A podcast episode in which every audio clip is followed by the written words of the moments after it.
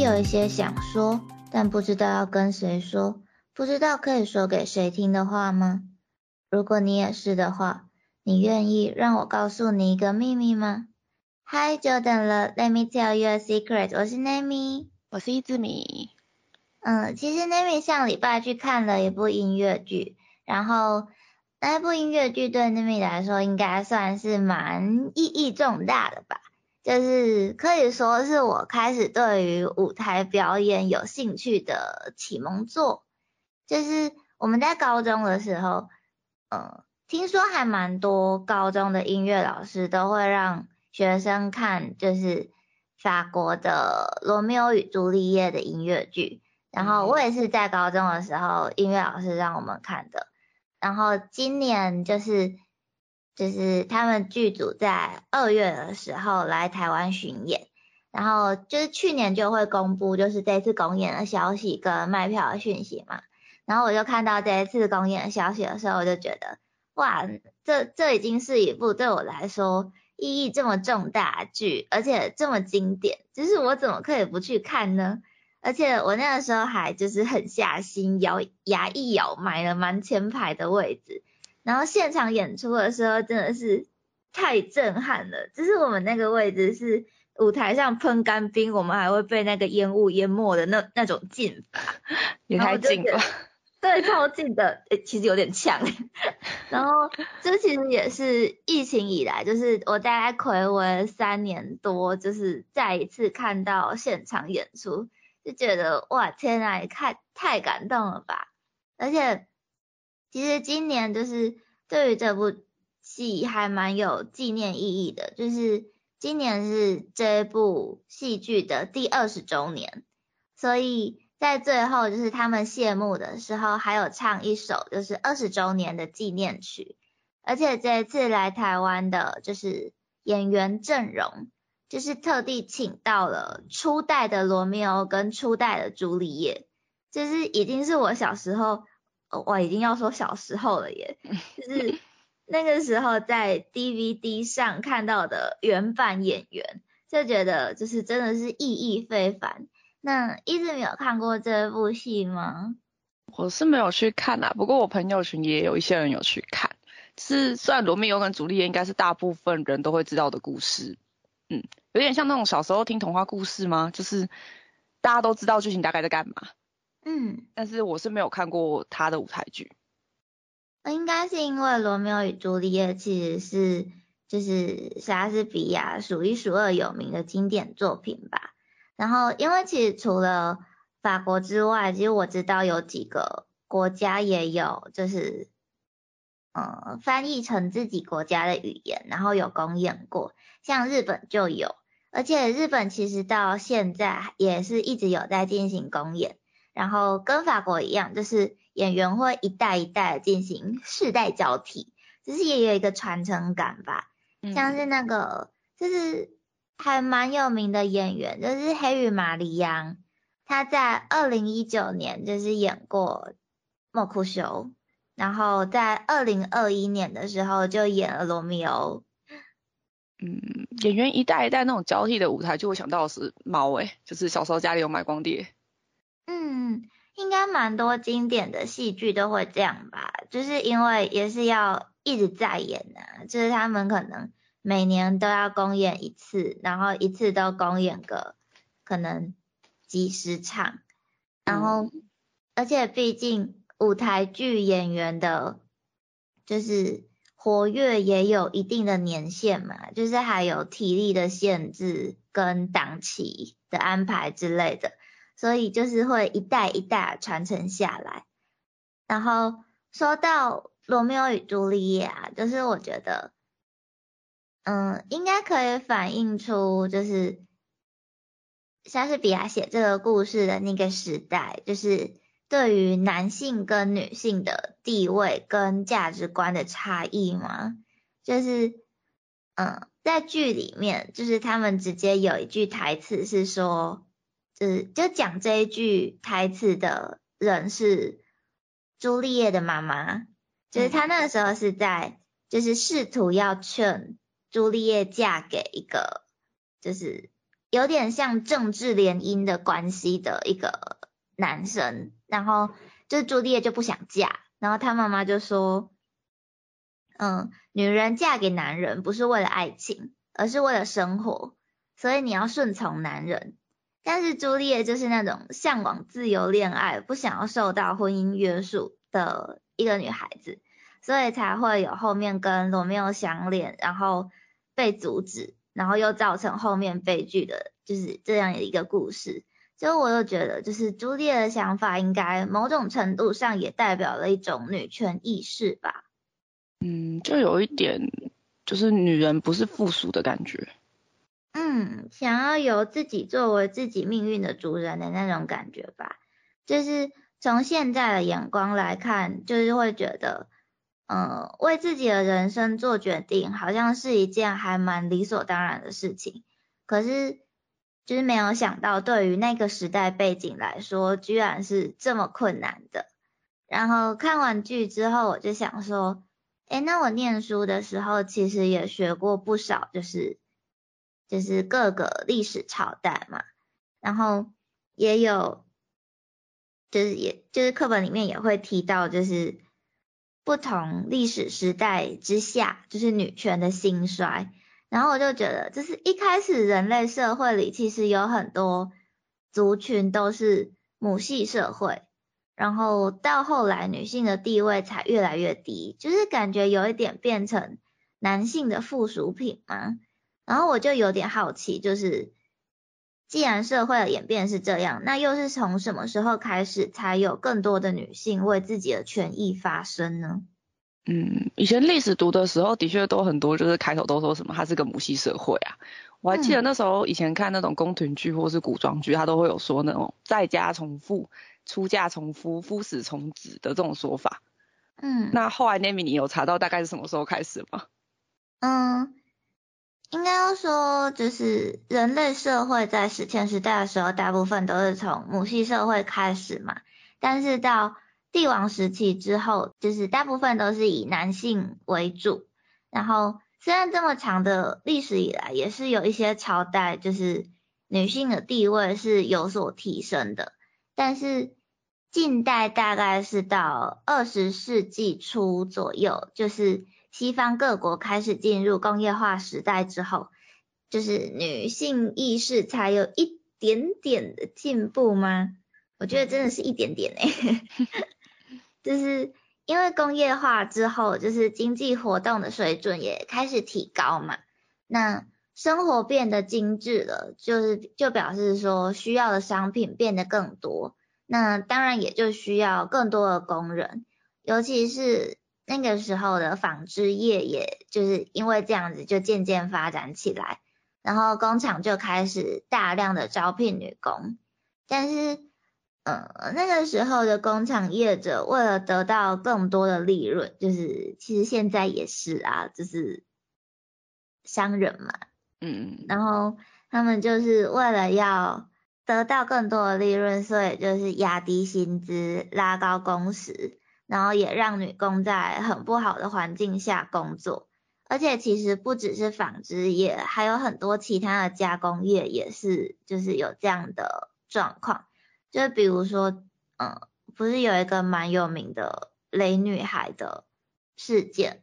就是这也是二十世纪一个蛮严重的事情。如果大家对雷女孩是故事有兴趣的话，我们应该可以之后再讲。又开始挖坑，一直挖。对。一直挖坑，然后说回来纺织女工的事情，就是那个时候他们待遇非常不好，就是高工时、低工资，工作环境也不好，所以工人们在一八五七年的三月八日，就是上街抗议，就是为自己的权益发声。然后从那个时候开始，其实连续好几年的三月八日都有抗议活动。但是那个时候都没有很受重视，是一直到嗯一九零八年的三月八日，那个时候有大概一万五千名的女工，就是走上纽约街头争取自己的权益。然后这一场游行也有一句就是应该很有名的口号，就是面包加玫瑰，We want bread and roses too，就是他们是在说面包代表着经济保障，然后玫瑰代表生活品质和工作环境，诉求的重点就是妇女在拥有经济保障的同时，生活品质跟工作环境也应该要获得改善，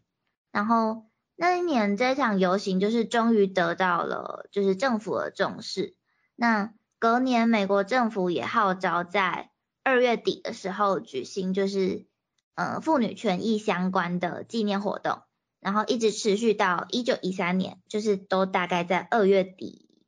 二月的二二八或者是二月最后一个礼拜天，就是进行这样的纪念活动。嗯。那其实那个面包加玫瑰啊，其实它是一个电影的名称，嗯，就是有一个电影，他在讲述有一个女孩，她是非法偷渡去美国的老公，然后就是发生很多事情嘛，那她就会发现说，就是她就需要为自己的权益去做一些抗争，所以就是上街去参加一些为老公发生的抗争之类的，嗯，那你就知道就是在那个年代的背景下面，你要去做这件事情有多么的困难。哎，其实我不知道这部电影，而且感觉可以，就是大家一起去看一下，应该可以更了解，就是呃，面包与玫瑰，就是这个游行相关的历史背景跟故事吗？嗯，对啊，就是其实就是一直没说这部电影的主角是一个偷渡去美国的劳工女孩嘛。对，就是其实那个时候，美国纺织业的女工的确是很多移民，就是感觉有点像是现在台湾社会的劳工阶层有很多外籍工作者的感觉吧。嗯，啊，还有另外一部比较喜剧的，它是二零一五年堪称影展的皇后周韵奖得奖影片，叫做《骄傲大联盟》。嗯。它是由一九八四到八五年间英国工党罢罢工运动的史实改编的故事。嗯，那这里面有两首很振奋人心的歌，就是《面包与玫瑰》跟《团结就是力量》。那它分别是用不同的角度去描述女权啊、人权的伸张跟罢工的必要。那比较特别是里面好像有提到那个一些就是同性恋或是性别认同的部分。哦，对啊，其实。妇女节到后面也是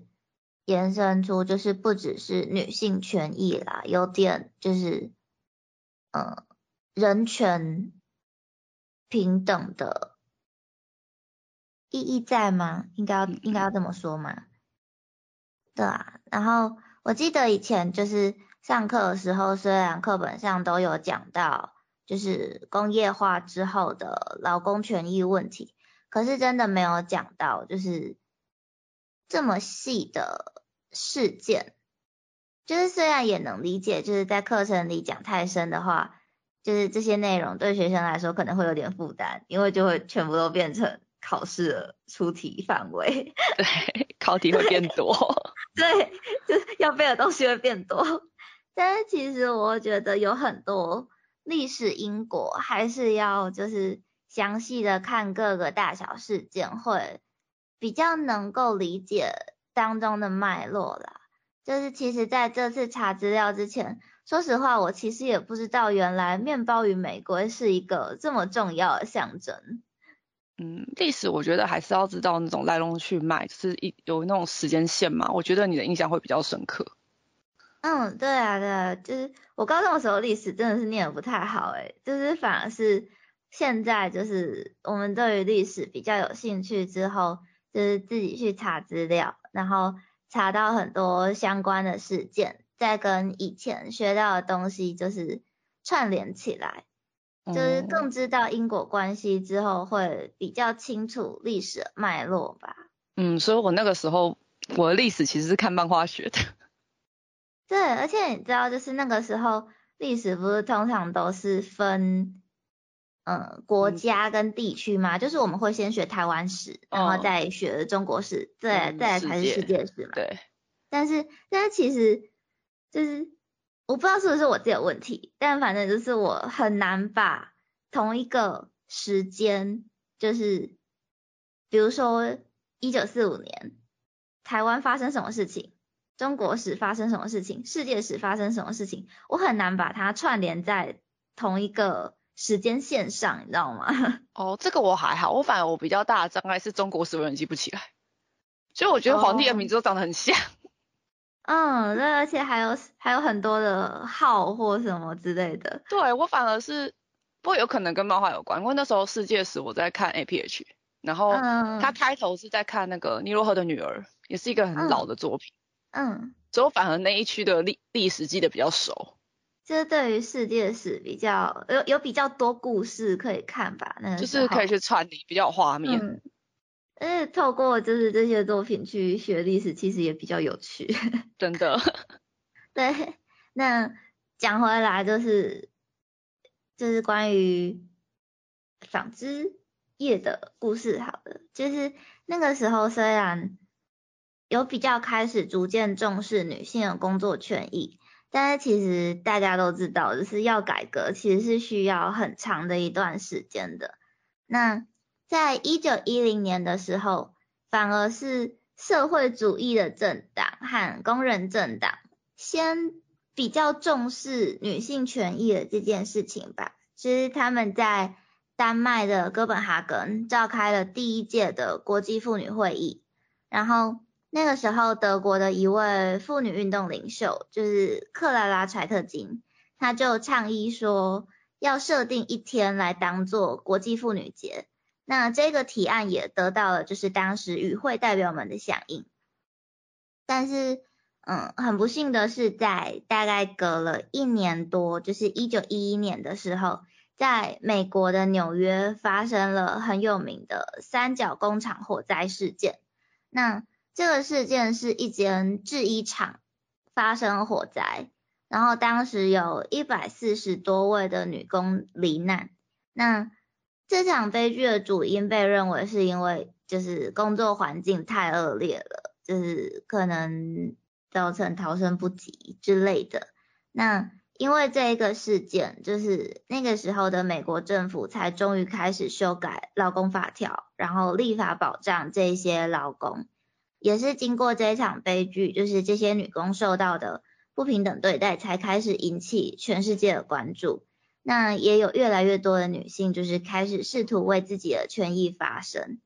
那一直到一九一七年的三月八日，就是很多跟女权相关的游行或是抗议活动，真的都发生在三月八日。就是一九一七年的时候，俄罗斯的也是纺织女工，就是他们也开始罢工和游行，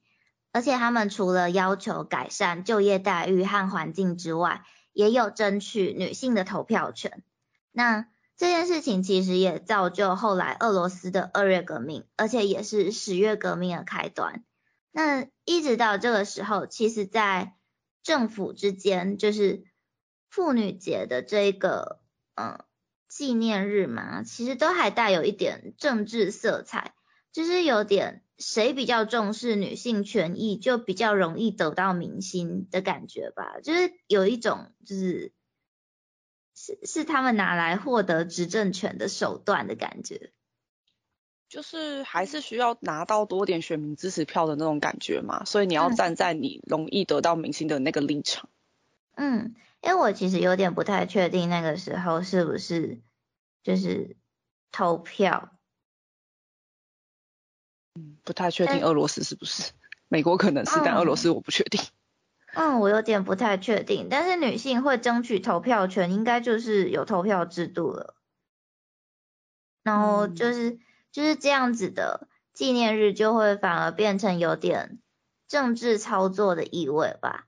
但是其实撇开政府之外啦，就是在民间其实有慢慢的变成类似母亲节或者是情人节那样子。变成一个对于女性表达尊敬和爱意的节日。那这些纪念活动在一九二零跟一九三零年代，在社会主义的国家之间，其实一直都有在进行。那后来虽然有一度中断，但是到一九六零年代，又随着女权运动的兴起，又逐渐恢复，就是这样的纪念活动。那在一九六零年代之前，其实一直都是只有在社会主义的国家之间才有就是比较重视这件事情吗？嗯，是一直到一九七五年，联合国直接定定三月八日就是国际妇女节，这才变成一个就是国际性的纪念日。我觉得这个节日定定的感觉蛮艰辛的，嗯，是一整个流程，然后又要反反复复，然后可能不同国家有不同国家的那个时间。对啊，这是他们其实游行跟抗议也持续进行了很久，像第一次是在一八五七年呢。对啊，就感觉它持续一个很长的时间。对，然后其实我也在猜，就是可能是因为那个时候一直都是每个国家各自在进行庆祝或纪念活动，就是也没有统一起来的感觉。但其实说实话，这种事情也很难统一啦。而且那个时候其实也一直都在战争嘛，像嗯，其实一战是一九一四到一九一八，然后接下来又是二战一九三九到一九四五，就是其实世界各国的局势都还蛮动荡的。但其实这只是我的推论和猜测而已啦，我不太确定确切原因是怎么样。但是还好后来就是各国政府之间都还是有重视这件事情。那其实妇女节在一些欧洲的国家也是有庆祝活动的，就是像意大利人会在三月八日这一天送黄色含羞草给女性，那波兰人是送郁金香，然后保加利亚是送玫瑰之类之类的，就是表达对女性的敬意。有，我记得之前的工作那天会发给就是女性同仁一枝花，虽然我有点不太记得品种。因为我不太确定，就是怎么去决定要送什么花诶、但是我觉得就是送花其实真的是蛮浪漫的。应该是看花语吧，就常见应该是玫瑰跟康乃馨啊，像康乃馨白色的是代表纯洁跟幸福幸运，然后粉红色是象征感恩跟母母爱啊，玫瑰好像不同颜色代表不一样，我记得黄色好像是什么独立之类的。哦，所以所以粉红色康乃馨是母亲节的时候送妈妈，但是其他日子的话，可能就是送别的颜色的康乃馨吗？对啊，就是看它的花语。哦，这样好浪漫哦。但是其实我在查资料的时候发现，就是意大利人送黄色含羞草，好像只是因为比较好取得的这个花诶、就是因为听说本来是送三色堇，但是三色堇太贵了，所以就改成送当季盛产的黄色含羞草。比较经济实惠，是不是？对，而且你知道，就是因为我们念书长大那个年代啊，就这样讲好像很久以前的事情，但其实也没有很久啦。就是应该要说性别平等的意识，其实在教育体系里面应该已经算是蛮完善的了。所以其实一直到嗯真正进入职场之前，我都觉得好像没有特别感受到性别不平等的问题，就是就是在学校可以靠实力说话那种感觉，但是在出社会找过一些工作之后，我不知道是不是因为我在南部，然后又是设计相关的产业，就是不得不说真的是有遇到一些蛮让我生气的事情，但是我不知道一直米在北部有没有遇过类似的状况哎。我好像还好，有可能是我之前经历的职场都比较还好，因为可能偏嗯公家，公家可能就是比较看年资或是考核，比较不管你性别。嗯比较常听到应该是很多同学家也都会有那种重男轻女的观念或是问题。哦，传统家庭观念的话也是会有啦。其实我家也难免有一点，但是我我个人是觉得还是职场上遇到的事情比较严重，就是因为我念设计系嘛，而且我的呃专业其实是工艺设计，那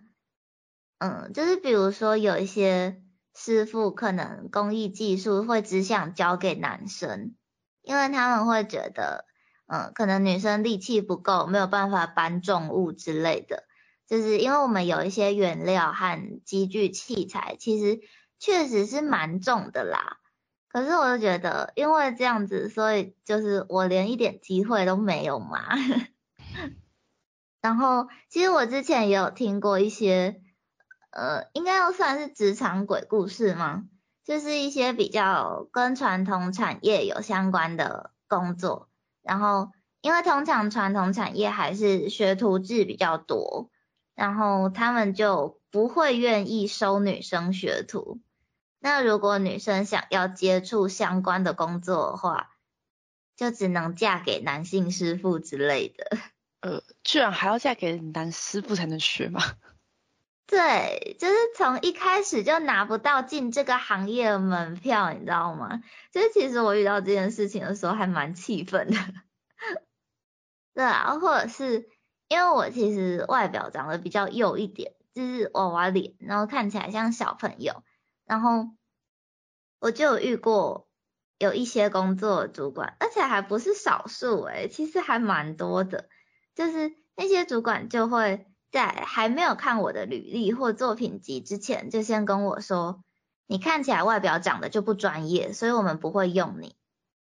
然后我就想说，可是我给你们的简历上是有附照片的诶那你如果看了就觉得不会用我，那叫我来面试干嘛？是特地叫我来洗我脸的吗？不是啊，那他叫你去面试干嘛？有什么问题呀？我不知道啊，我都不知道为什么他们要浪费什么叫做什么叫做长得不专业？那长得专业是怎样？操劳吗？他他连我的经历跟作品集都没有看诶，我就觉得，Hello，嗯，对啊，然后就是发生了这些事情，就让我觉得。还蛮惊讶的吧，因为之前在学校的时候，我真的没有考虑过会遇到这样的事情，就觉得原来学校真的是一个理想国嘛。然后也是经历过这些事情之后，才发现就是原来还有很多是需要改善，然后也需要自己出来发声的事情。学校可能怕被家长抗议吗？而且。其实我感觉啦，就是在大学之前的学校女老师的比例是明显比较高的，相对于男老师，所以我在想会不会相对比较不会有这个问题。嗯，其实我觉得也不一定是因为怕家长抗议，就是就是你知道有时候上层制定了什么政策或规则，其实他们都利益良善，可是就是。基层在执行的时候，就是总是会遇到各种奇形怪状的事情，然后就会造成成效不彰。嗯，而且毕竟学校是就是教导新的人嘛，那我们被教导出来之后，其实也是从基层员工开始做起。可是真的会有不 OK 的观念的，反而其实是上司，其实他们受到的教育和观念就跟我们不一样，然后。他们也没有接受新的教育或是想法观念，然后因为毕竟我们只是人家员工嘛，所以也是要用上司的观念来执行工作。其实，其实说实话，这样也没有办法真的改善到什么东西。嗯，我在想，我们那个这边同学比较没听到，会不会是因为资讯业一直都是讲求创新，所以观念上好像感觉也比较不会有那种很传统的观念，比较少。不知道哎，就是行业别的问题。嗯，也可能跟产业有关系吧。就是毕竟我接触到，就像刚刚说，可能传统产业或者是设计之类的，就可能也跟产业类别有关系吧。嗯嗯，对啊。然后我其实还想到，就是像一开始不是在讲罗密欧与朱丽叶吗？嗯，然后我就想到，我其实也蛮喜欢。真人版阿拉丁的，就是故事改编，它其实有改编一点点，就是因为真人版的茉莉公主，其实一开始她他们不是就是跑出去偷偷跑去市场里嘛，嗯，然后在真人版里面，茉莉公主跑出去市场里的原因是她自己想要当一个好国王，所以跑去市集里就是看现在市集。是什么状况发生了什么事，然后后面才遇到阿拉丁，才会有后面的一连串故事。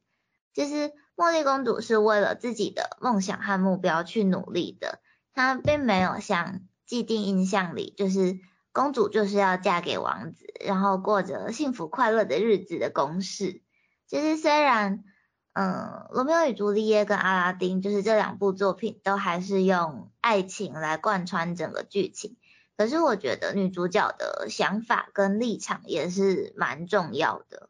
嗯，这类型的话，我想到是花木兰，就是她也比较算是一个跳脱女性传统的故事嘛。嗯，对啊。然后如果是电影类的话，其实女权这一块，我印象最深刻的电影是《关键少数》。嗯嗯嗯。不过那部除了女权外，其实还有一部分是在讲种族歧视的问题。嗯。那也是真实故事去改编的，就是三个黑人的女科学家要怎么去打破一些种族歧视跟性别的歧视，就是对他们来说变成是双重 double 的歧视压在身上。然后他们又在那种就是美国 NASA 太空总署那种特别。白人多黑，就是白人比例高又是男性主义大的那种地方，去闯出自己的一片天。嗯，就印象蛮深刻，有一段女主角是为了上厕所，她就一路跑，一路抱着一大叠资料，边运算边跑到非常远的另外一栋大楼，才能去上黑人专用的厕所。嗯，而且她那时候好像有一天她遇到暴雨，她就全身湿淋淋这样跑过来跑过去抱一叠资料。嗯然后因为她要跑很远嘛，那她这样上厕所就要花很多的时间。然后所以她的主管就常常找不到人，然后后来就跑去质问说，为什么你总是不在位置上面？嗯，然后他就开始就因为积累很久就爆发了，就说他厕所要跑这么远啊，他上他用泡咖啡的咖啡杯，还有要用黑人就是没有人要跟他共用，他还要拿黑人专用的，然后图书馆借书还有分什么黑人区白人区啊，就是诸如此类的。嗯，那我觉得那主管也蛮有 gas 的，就是他听完这些，他最后直接拿了一个不知道榔头还是什么，直接走去厕所，把那个黑人专用厕所的那个招牌拿东西把它敲掉，然后就说什么尿是不分颜色的。嗯，就我还蛮推荐大家去找来看的。其实我知道这部电影诶，而且在之前也有就是各种的报道跟文章，其实都在说。嗯，当时的女性要进到 NASA 工作到底有多困难？其实不是，我我记得还有一篇文章是说，本来第一个要登月的太空人好像本来决定是女生，但是因为她是女生，所以被拔掉了那个资格。哦，就明明这应该是要看实力来那个的。对，然后我我有点忘记到底是哪个太空计划了，反正就是。我记得是有，就是女生被拔掉了，成为第一个太空人的这件事情。然后，就是很多文章都在说，那个时候的女性要进 NASA 工作到底有多困难，或者是女性明明是某一个计划的大工程，可是他们都不会把女性科学家的名字刊载出来。就是应该要怎么说？就是不得不承认，女性还是受到很多不公平的对待吧。就是其实像日本的社会情况，其实也是，就是，呃，明明待在同样的职位做一样的工作，可是女性职员的薪水可能只有男性的七到八成。嗯，这事情好像之前听到蛮多人在讨论的，就是日本蛮有大男人的主义什么的，就是大概他也是那种男主外啊女主内的那种感觉。嗯，对啊，就是其实我前几天才刚好看到有人在做影片，就是在讲日本这样子的社会现象。那那个影片的作者论点是，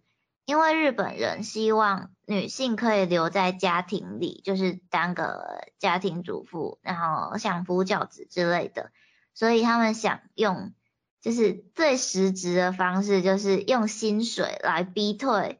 就是决定投身于职场，在职场上工作的女性，然后我就觉得这样也太不公平了吧？为什么是用这种方式来代替女性决定她们应该要做什么样的工作？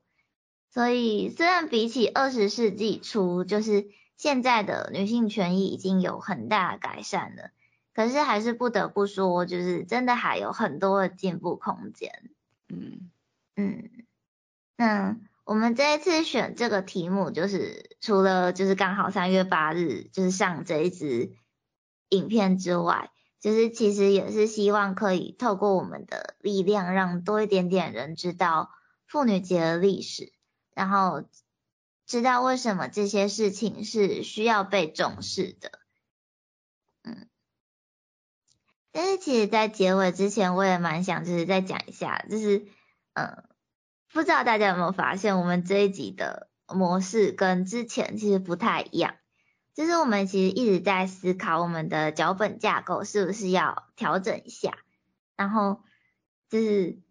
这一次就是调整成。讲一点我们最近做的事情啊，还有经验，就是不单单就是破题，就直接在讲历史故事。